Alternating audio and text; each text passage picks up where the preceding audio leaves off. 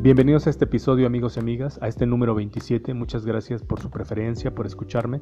El día de hoy tenemos un tema muy importante que es el siguiente. Los errores al entrenar los glúteos. Como verán, hay muchas personas que cometen muchos errores en el gimnasio al entrenar este músculo y a continuación lo vamos a aclarar. Muchas gracias.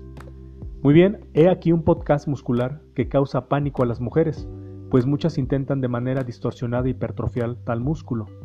Voy a darles unos consejos efectivos de cómo tener resultados sin artificios, tonterías e inventos. Primero quiero dejar en claro que las sentadillas es un movimiento normal, un movimiento natural del ser humano. Miren a los niños jugando, usan la sentadilla durante todo el día, para sentarse y levantarse. La sentadilla debe ser prioridad en nuestras vidas para una mejor calidad.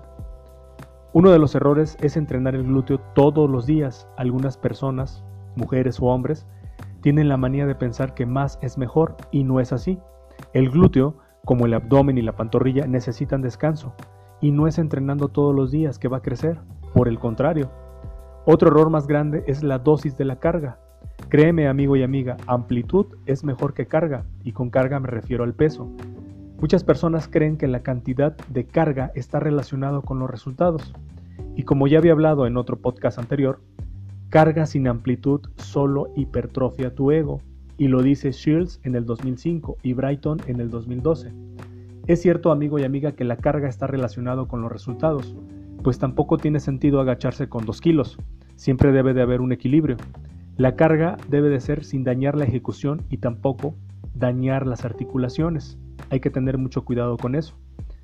Otro de los errores es usar tonterías, variantes invenciones que te ponga tu instructor.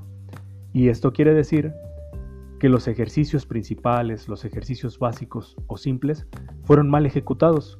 Deja de perder el tiempo, realiza ejercicios básicos como prensa frontal, prensa inclinada, desplante búlgaro, sentadillas, peso muerto, máquina de extensiones, etc. Y realízalos con carga adecuada a tu masa muscular y con amplitud. Los ejercicios básicos y simples ya estimulan determinada musculatura, no intentes aislar el glúteo del cuádriceps. ¿Quién ha dicho semejante barbaridad? Muchos instructores cometen eso, quieren aislar los músculos y no es así. No tiene sentido entrenar todos los días, no va a ser efectivo, por lo menos de 48 a 72 horas para un nuevo estímulo, para un nuevo entrenamiento. Deja de imitar el entrenamiento y sus tonterías de los bloggers, por favor no hagas eso. Su maniobra de circo no fue hecha para ti, de verdad, eso no fue hecho para ti. Recuerda hacer entrenamientos inteligentes. Espero que este podcast te ayude en tus entrenamientos. Nos vemos en el próximo episodio. Muchas gracias.